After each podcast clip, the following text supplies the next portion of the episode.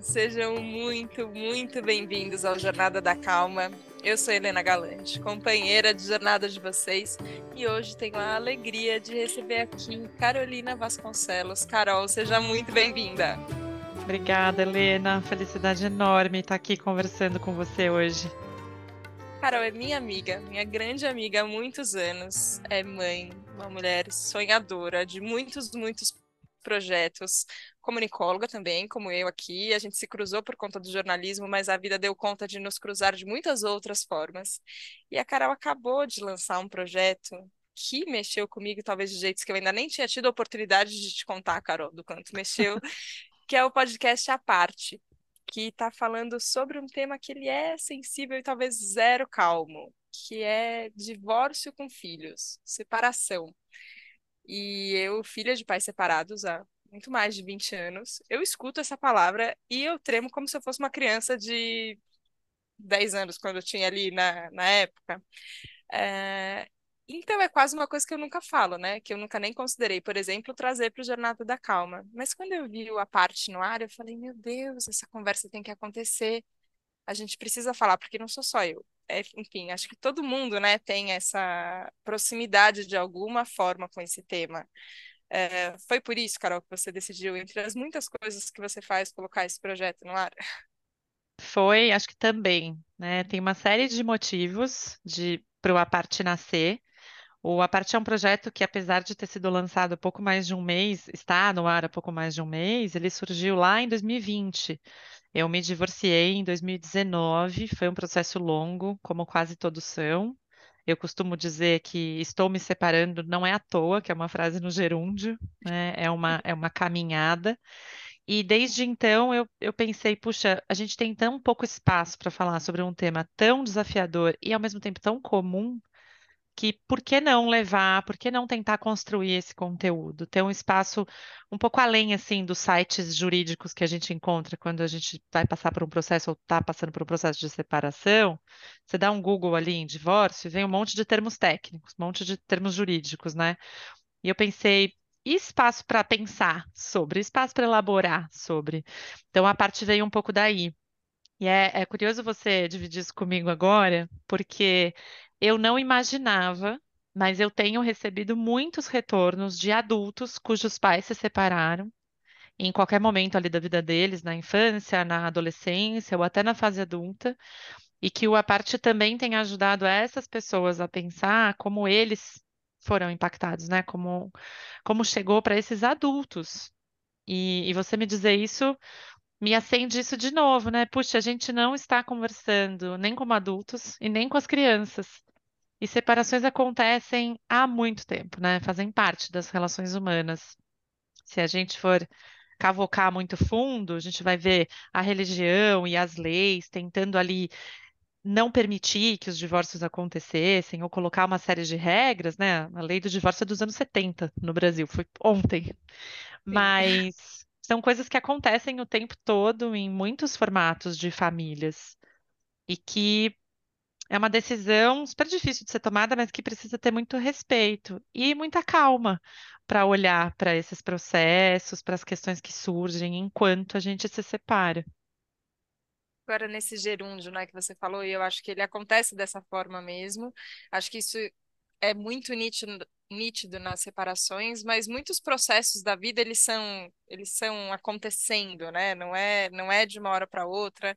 É, e eu acho que passa por esse processo que você falou da elaboração. É, que eu acho isso, assim, quando, quando criança a gente tem, enfim, uma visão, né, dos, dos nossos pais e aí o que que, que, que isso está acontecendo. E eu acho que, de certa forma, eu trabalhei esse assunto, por exemplo, muitas vezes, de muitas formas, até isso, até a fase adulta, entender, conseguir olhar para meu pai e para minha mãe e falar, tá, como é que era a vida desses dois? O que que, o que que aconteceu com eles antes de eu existir? O que que aconteceu depois e tal? E a gente consegue entender. E quando você começa a ver, e enfim, não sei nem se dá para falar infelizmente é uma, uma situação muito recorrente. Não sei se é felizmente ou se é infelizmente, é só uma situação que acontece, é como você falou, separações Exato. acontecem. E aí, como, quando você começa a ver com, com a perspectiva do adulto, olhando para casais de amigos, separações que você mesmo passa na vida, mesmo sem ter filhos, enfim, você começa a entender qual que é o tamanho da complexidade quando você foi pensar no que que, no que que a gente precisava falar, e aí nesse sentido de é uma separação um pouco mais complicada, porque também envolve uma criança que tem que ser cuidada e protegida e se sentindo, se sentir amada ali durante todo esse processo. Para além do, da, da, dúvida jurídica, né, que é a primeira coisa que aparece, o que que você foi identificando que dava que dava para falar assim, ó, sobre esses pontos a gente não vai poder deixar de passar. A elaboração vai ter que passar por essas por, por esses trajetos assim. Bom, acho que vale te contar que quando eu desenhei o projeto do, do podcast à parte, eu tinha um trilhão de pautas, e como jornalista você entende? E daí eu comecei a pensar que talvez fosse ficar um conteúdo muito complexo para organizar, especialmente pensando que eu produzo a parte, entrevisto, edito, etc., no meu tempo livre, eu estou fazendo aspas com as mãos aqui nesse momento. Muitas, muitas aspas muitas aqui a aspas. gente vai colocar. É, então, eu fui tentando organizar de certa forma em algumas caixas e já adianto que menti, porque eu disse que a parte ia ter 10 episódios e já viraram 11, porque surgiu uma pauta extra que eu achei que valia um tema ali, era um tema muito querido. Mas o que, que eu imaginei? São muitas camadas, né? Quando a gente se separa de alguém, tendo filhos nessa relação, e, e quando penso em casal, são todos os tipos de casal, nos casados no papel ou não, casais homo ou heterossexuais, qualquer formato de, de família que envolva crianças, existe a camada que é a criança vai, vai mudar, vai sofrer mudanças. A vida desse, desse pequeno, ou desse não tão pequeno, ou desse adolescente, vai passar por uma série de mudanças. Tem a camada do casal em si, né? E a gente não olha só para o processo do divórcio como resolver estado civil, né? De casado para divorciada, ou agora não moramos mais juntos, né? A gente pensa que é uma série de coisas que são, são feitas e são elaboradas ao longo disso. Ninguém casa para se separar. Já deve ter ouvido essa frase um trilhão de vezes. Ela quase vem colada no tema da separação. Não, ninguém casa para separar. Isso pode acontecer. E aí, o que que tem no meio desse pacote? Luto, frustração, tem medo, tem ressentimento, tem sentimentos ali. É um, eu, eu digo que é um caldeirão de sentimentos, tem muita coisa. Então, eu tentei dividir em alguns pilares um pouco maiores. E eu falo em todos os episódios que a gente não vai terminar nenhum episódio com respostas prontas, porque são episódios para ajudar mesmo a gente a pensar. Tem gente que sofre mais com a mudança da rotina. Puxa, eu tive que sair da casa onde eu morava com os meus filhos, e isso para mim é uma perda muito grande. Tem gente que não, que encara essa mudança concreta de um jeito muito tranquilo, mas que se ressente anos a fio pelo sentimento de abandono, pelo sentimento de fracasso de um casamento. E numa sociedade onde tudo é sucesso ou fracasso, a gente não tem muito lugar para mudar de ideia, quão delicado fica isso. Então, o, o, nome do podcast vem muito disso. A parte, apartar quer dizer se separar, mas o a parte, duas, como duas palavras, quer dizer deixar as crianças a parte dessas tretas de adulto. Então, eu fui tentando dividir quais são os temas que impactam nas crianças e que são importantes a gente organizar de uma forma, óbvio que com emoção, não existe separação, né? A gente não é uma, uma pessoa assim, catalogada, né? Aqui tem emoção, aqui não tem. Não, isso uhum. também envolve, mas a gente precisa ser um pouco mais prático, porque isso vai impactar eventualmente na escola, na residência, na rotina dessa criança. E existem essas outras todas questões que são dos adultos, que não são das crianças, que são eu tô chateada, eu tô me sentindo abandonada, tô me sentindo traída, eu tô muito frustrada porque não amo mais para onde foram os nossos sonhos e tudo mais.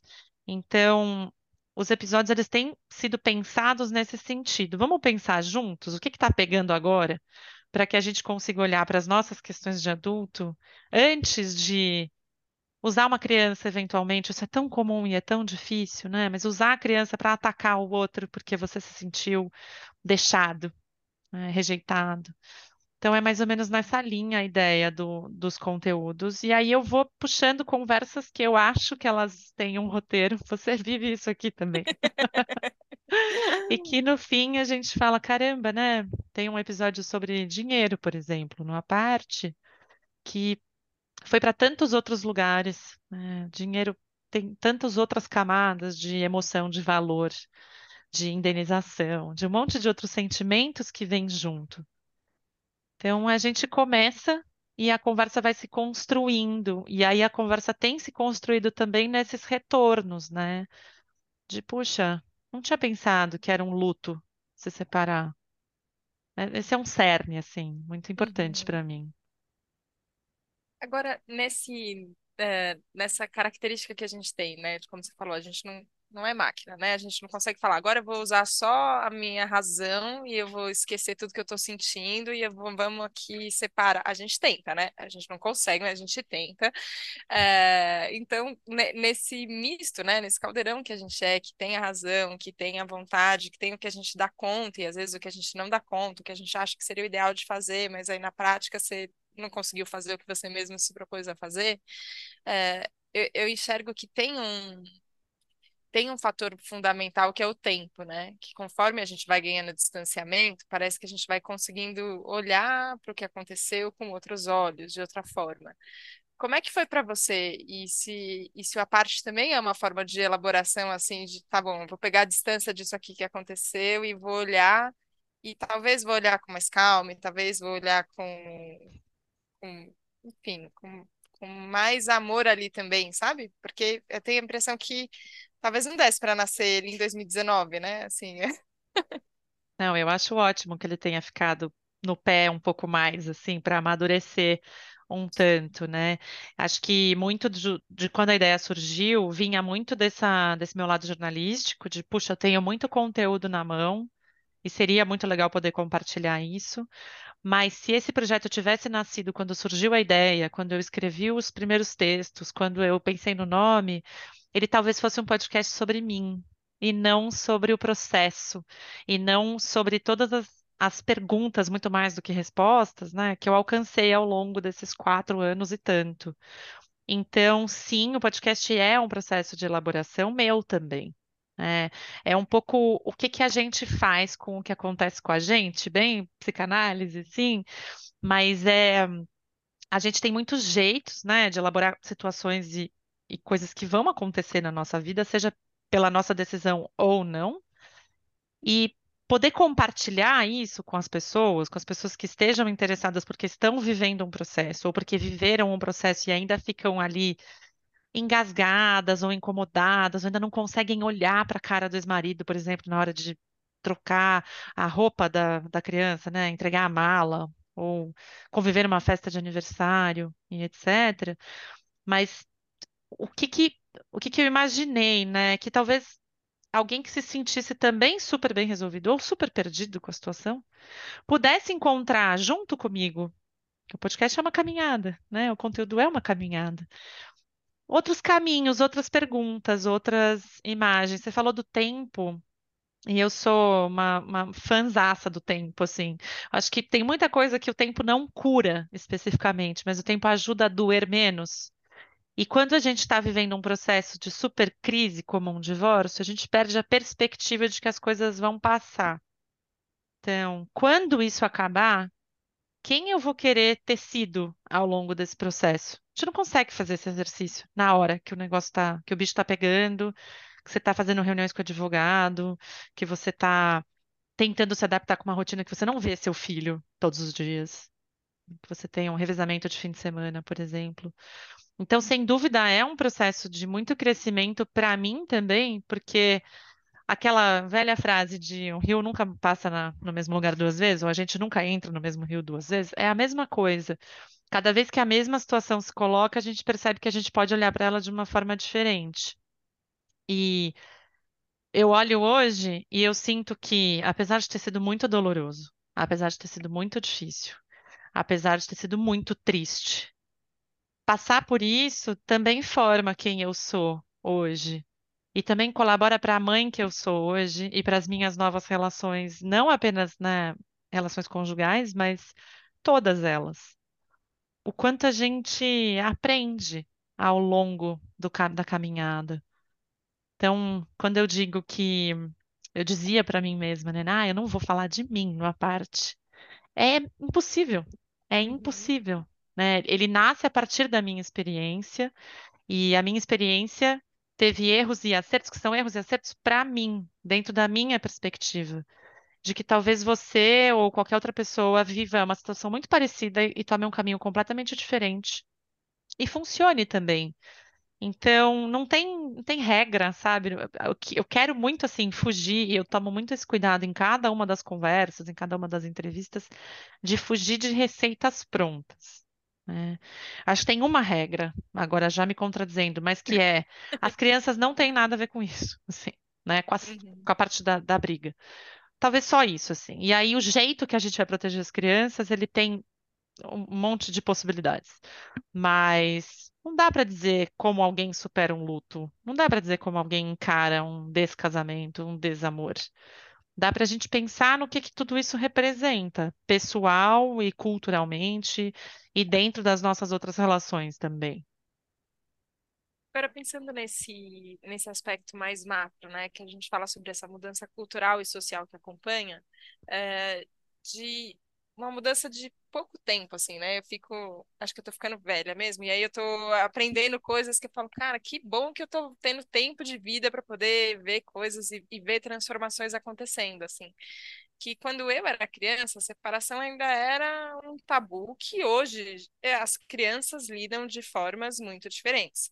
É, guarda compartilhada era uma coisa impensável, assim, nos 90, não existia guarda compartilhada na cabeça de ninguém, assim. Hoje em dia é quase que a primeira opção para todos os ex-casais. Então tem tem essa mudança acontecendo inclusive na, na- no significado, né, no- na leitura que a gente faz do que que significa romper um vínculo afetivo, né? Outro dia fui numa pizzaria, assim, ó, normal.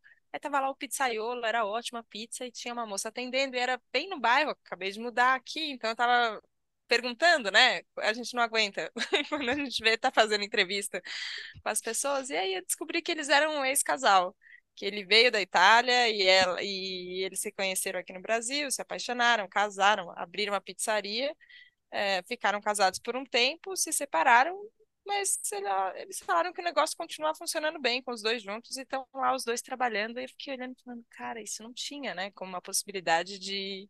Ah, um, um, um combinado, né, entre as pessoas. Então a gente se separa, mas a gente continua trabalhando juntos. É, e eu fico vendo isso, assim, que na separação com filhos, a gente também tem tido grandes mudanças estruturais, culturais, sociais, que hoje não, não é, não quer dizer que a gente está, que a gente vai dizer, né, que tem que ser assim, então tem que conviver junto, então tem que almoçar no domingo todo mundo junto, madrasto, padrasto, junta todo mundo na mesa e vamos, não sei se tem que ser assim ou não tem que ser assim, mas ao mesmo tempo não tem que ser uma ideia no passado de que eu não vou olhar na cara, não vou, vai ser muito difícil, ou que para sempre vai ser dolorido desse jeito. Você enxerga, Carol, mais próxima disso e talvez isso, assim, com eh, outras mães que também passam por situações assim? Vislumbres de que talvez daqui 10, 20 anos a gente ainda vai ver isso ser mais leve cada vez, mais eh, menos traumático do que talvez já foi lá nos anos 70, quando apro- aprovaram a lei do divórcio até hoje? Eu esperanço que sim. E eu vejo, sim, alguns exemplos que são inspiradores. E não no sentido de uma inspiração muito longe, assim, algo quase que um sonho. Não, muito baseado na realidade. Acho que a primeira coisa é que a gente vem saindo, e aí a lei evoluindo, isso também ajuda demais, vem saindo de uma dinâmica de ganhar e perder dentro do divórcio. Então, até outro dia que você tinha que provar a culpa do outro para poder se divorciar do outro, você entrava nessa dinâmica, né? Que eu chamo de fla-flu, porque é isso mesmo, assim. A gente não tá nem muito aí pro jogo. A gente quer que o outro perca e que eu ganhe e acabou. E o que que a gente ganhava nessas situações quando fazia o outro perder? Né? Assim, o pai do seu filho, a mãe do seu filho. Por que que você é, precisava fazer com que outra pessoa se desmontasse ali, né? Se desestruturasse, levasse um você perdeu na cara para que isso legitimasse de algum jeito a, a continuidade da sua vida. Acho que a separação, e eu não estou sendo pessimista, estou sendo realista, ela é um perde-perde. Todo mundo está perdendo alguma coisa. Ponto, né?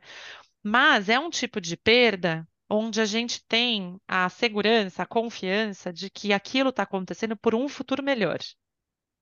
Então, a gente não, não pensa assim, né? De, ah, eu vou me separar porque eu tô infeliz, então eu vou continuar infeliz e miserável o resto da minha vida. Você passa por esse processo super dolorido de dizer, vou terminar essa relação, vou sair desse casamento, porque eu almejo uma luz, né? Eu almejo uma coisa melhor. Eu almejo ser uma pessoa que se sente amada, que ama, que está numa relação que acredita na parceria, enfim. Então, apesar de ser uma situação super difícil, ela foca nesse. Ela tem um, um cantinho ali que ela é uma esperança, né? Ela é um dias melhores virão em algum lugar. Quando a gente entende isso e Acho que daí vamos pôr aqui no nosso caldeirão educação positiva, comunicação não violenta, essa parentalidade humana que ainda bem a gente tem visto nos últimos anos cada vez mais forte. As crianças são gente e é muito maravilhoso que estejamos todos finalmente percebendo isso. Quando a gente mistura tudo isso e a gente entende que os adultos são os adultos das relações, a gente consegue com algum trabalho ali, com algum custo, talvez muita conversa com amigo, talvez muita inspiração de outras famílias, talvez muita terapia, consegue separar. Então, eu posso estar muito magoada ou magoado com meu ex-cônjuge, mas a festa junina da criança é muito importante para a criança. Então, a gente vai minimamente estar no mesmo lugar né? E aí vamos por o tempo. Com o tempo, as feridas vão fechar, as, as coisas vão melhorando, vão passar.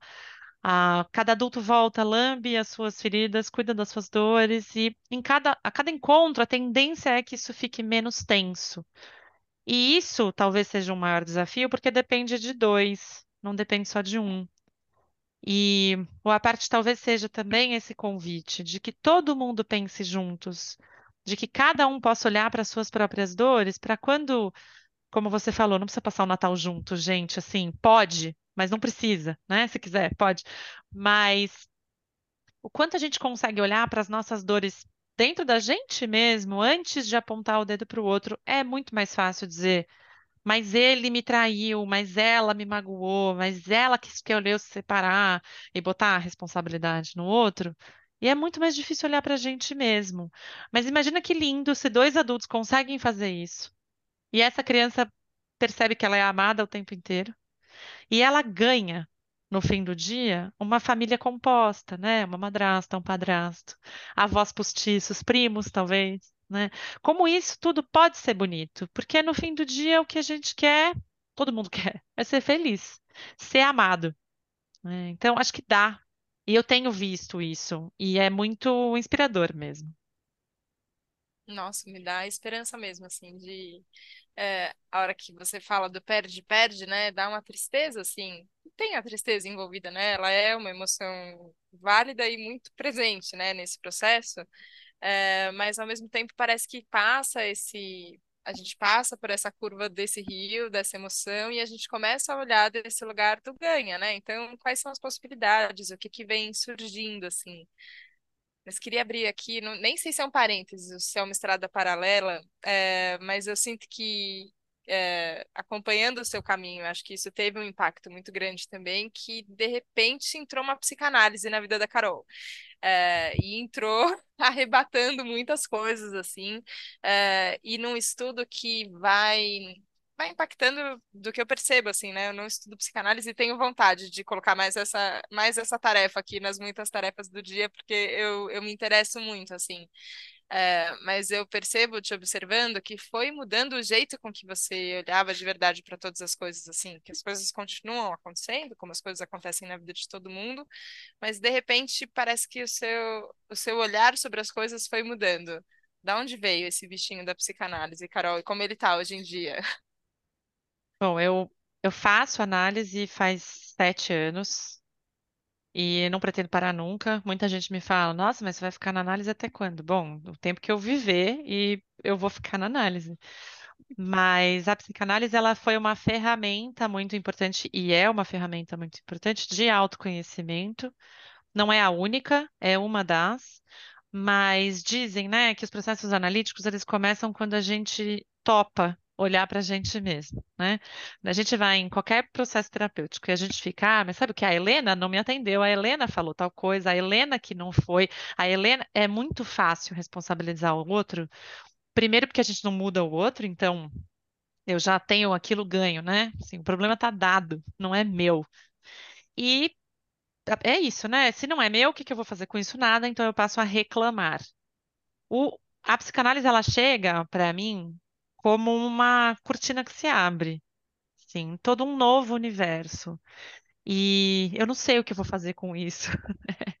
Eu estudo psicanálise de forma organizada ou não, né? Já fiz cursos estruturados, faço aulas paralelas, leio o tempo todo, estou o tempo inteiro de alguma forma conectada com a, com a psicanálise, mas ela ela aparece para mim como isso, como uma ferramenta que abriu uma cortina e que tinha ali uma janela muito imensa, com um horizonte inacreditável de outros jeitos para olhar para as relações humanas. E isso vai até um pouco de encontro mesmo com o jornalismo, porque o jornalismo ele quer te dar respostas, né? O jornalismo ele visa publicar um guia. Olha, tá aqui. Esses são os passos que você tem que seguir para ter um divórcio tranquilão. Sim, tá aqui uma lista, né? Nessa época que É a gente isso. de jornalismo de listas e tal. Tá aqui, né? Se você fizer isso, isso e isso, se você falar com essas pessoas, o seu divórcio vai ser tranquilo. E a psicanálise ela me puxa para o outro lado, né? Da de cada pessoa é uma, cada história é uma. E se você convidar duas pessoas que passaram por um divórcio e ouvir a versão de uma, a versão da outra, vão ser versões diferentes. E se você convidar amigos em comum, vão ser outras versões. E se você convidar os pais dessas pessoas, vão ser outras versões. Então não existe, né, história única, história de um lado só. A única coisa que é única são as pessoas e o jeito que a gente vai encarar as coisas que acontecem com a gente. Então, esse exercício de pensar juntos, as perguntas todas que eu faço no- nos episódios, com certeza são uma, não sei se é uma interferência, mas uma, uma psicanálise pondo um pé ali na, na minha formação, né? De um jeito muito, muito delicado e muito potente ao mesmo tempo. E o quanto a gente aprende quando a gente parte do princípio de que a gente não sabe. A psicanálise ela é um lugar de pergunta, ela não é um lugar de resposta. Né? Ah, mas então eu não vou aprender nada, não vou descobrir nada. Putz, você vai descobrir um monte de coisa. E daí, a partir do que você descobrir, você vai descobrir que você tem mais centenas de perguntas. Era uma pergunta, virou cento e uma perguntas. E isso é o bonito da vida. né? Isso é, é o que me move ultimamente, que é falar com pessoas e ouvir pessoas e entender que não existem verdades absolutas. E o quanto a gente pode aprender muito ouvindo a história do outro, não necessariamente para se espelhar, mas para se inspirar. E o que a gente vai fazer com tudo isso depois? A gente não sabe, mas a gente está usando ao longo da caminhada também, né? O, a parte é uma, é uma companhia, né? Você está caminhando nesse processo, você já saiu desse processo, mas ainda sente que não Ou a parte é para te fazer essa companhia. Né? Vamos pensar juntos aqui, vamos entender várias questões que são comuns, porque no fim somos humanos, mas como bate em cada um, cada sentimento que surge ao longo desse processo. Acaba sendo um processo e uma companhia, não, não, não vira a ser de amadurecer, né? Assim, num amadurecimento no gerúndio, assim, né? É, eu, a hora que você falou sobre a culpa, né?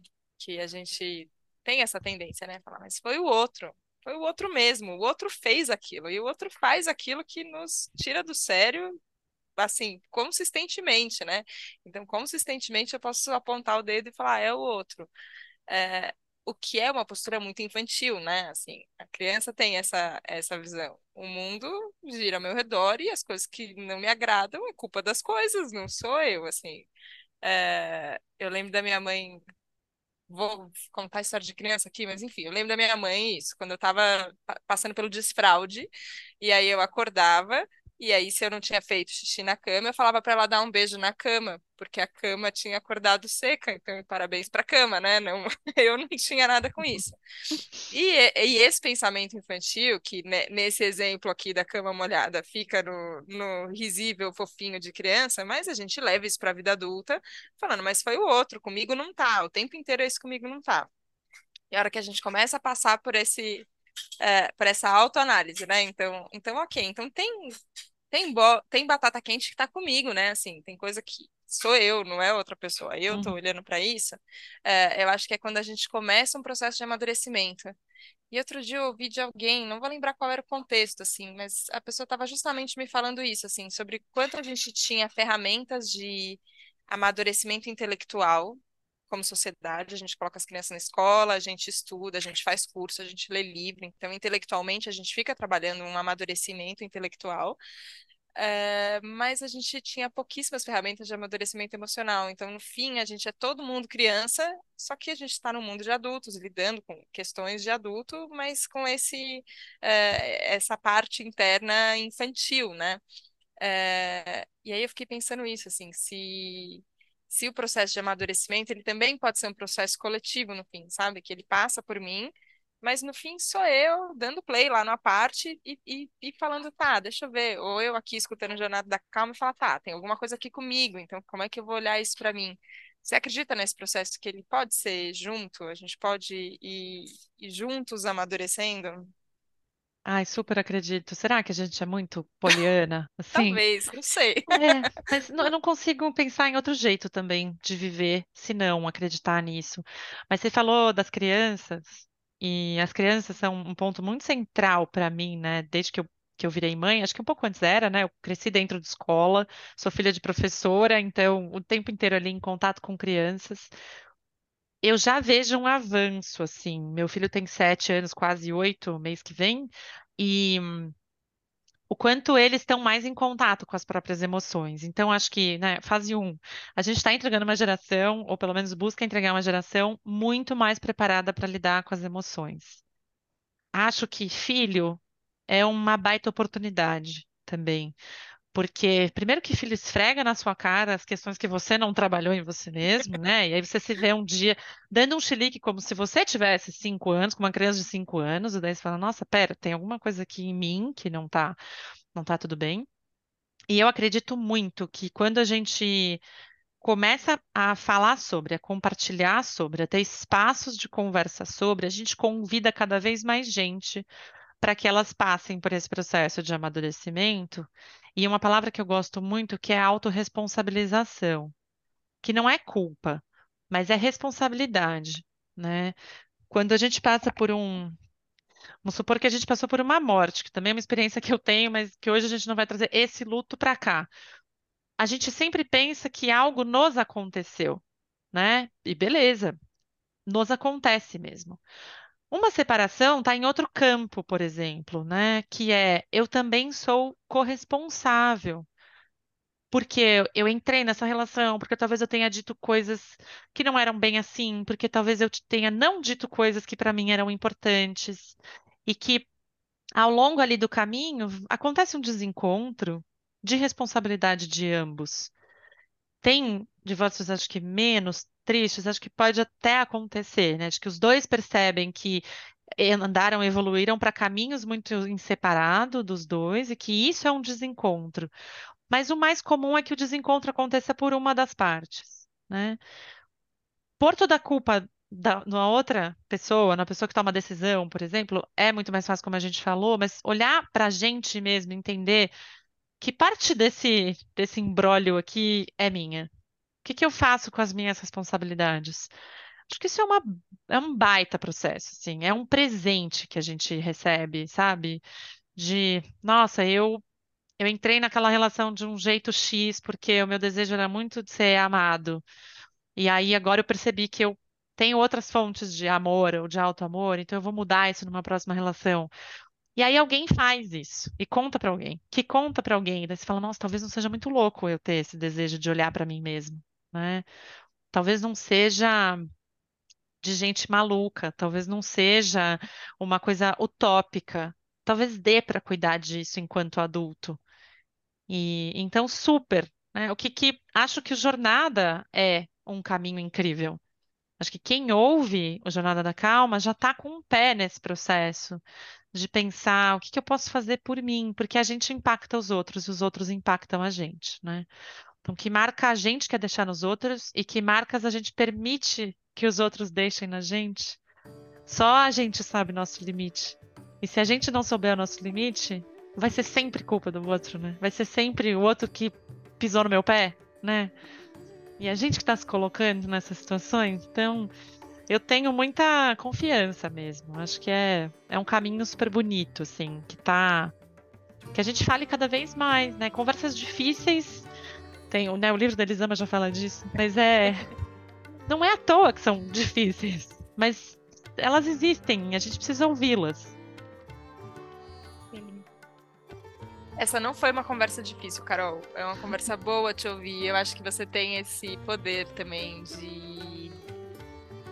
Acho que por conta do olhar que você foi desenvolvendo e por conta de ter talvez essa, essa esperança no como verbo, né? Esperançando ali um, um novo caminho e e eu acho que eu enxergo isso na maternidade, na parentalidade do, do, modo geral, assim. Parece que de repente você começa a querer cultivar as coisas, porque você tem ali a perspectiva de uma nova geração, e você fica cultivando, assim, você fala, cara, eu vou investir nisso aqui, porque que fica assim, ó. E eu acho que a gente pode investir nisso pro mundo, né? Assim, a gente vai deixando isso pro mundo, e eu acho que você vai trazendo uma condução que vai permitindo que a gente olhe para isso de outras formas. É, então, eu queria te agradecer muito por, é, por você existir, por você fazer esse trabalho e por você dividir com a gente aqui um pouquinho desse caminho no Jornada. Foi uma honra. Obrigada, Carol.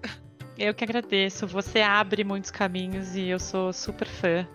E eu tenho certeza que estamos construindo também no Gerúndio um montão de coisas muito bonitas, tanto para a gente quanto para deixar eu super te agradeço. Foi uma honra para mim. Ai, que alegria. A gente tá muito contida, gente. A gente avisou antes de começar a gravar que eu e a Carol a gente pode ficar horas e horas conversando, mas a gente não extrapolou tanto tempo assim. Estamos é. contidos, mas com o coração expandido. Então, dividindo. Um dia a gente pode fazer um café livre, assim, né? E a gente chama todo Podemos. mundo para uma chama mesa. todo mundo que quiser aqui participar, os, os companheiros de jornada todos, e aí a é. gente vai maratona. Porque a plataforma nem vai. ia deixar a gente não publicar ia, a nossa conversa inteira. Obrigada, Carol. Obrigada a você, ouvinte do Jornada da Calma. Que alegria poder ter essa conversa. Que sim, pode ser difícil de muitas formas. A gente sabe que, que pega, que machuca, que incomoda, mas passa também. E acho que a gente passa por isso juntos e aí vai ficando mais fácil. Então, obrigada pela abertura, obrigada pela confiança e a gente se vê na próxima segunda, na próxima Jornada da Calma. Um beijo, tchau, tchau.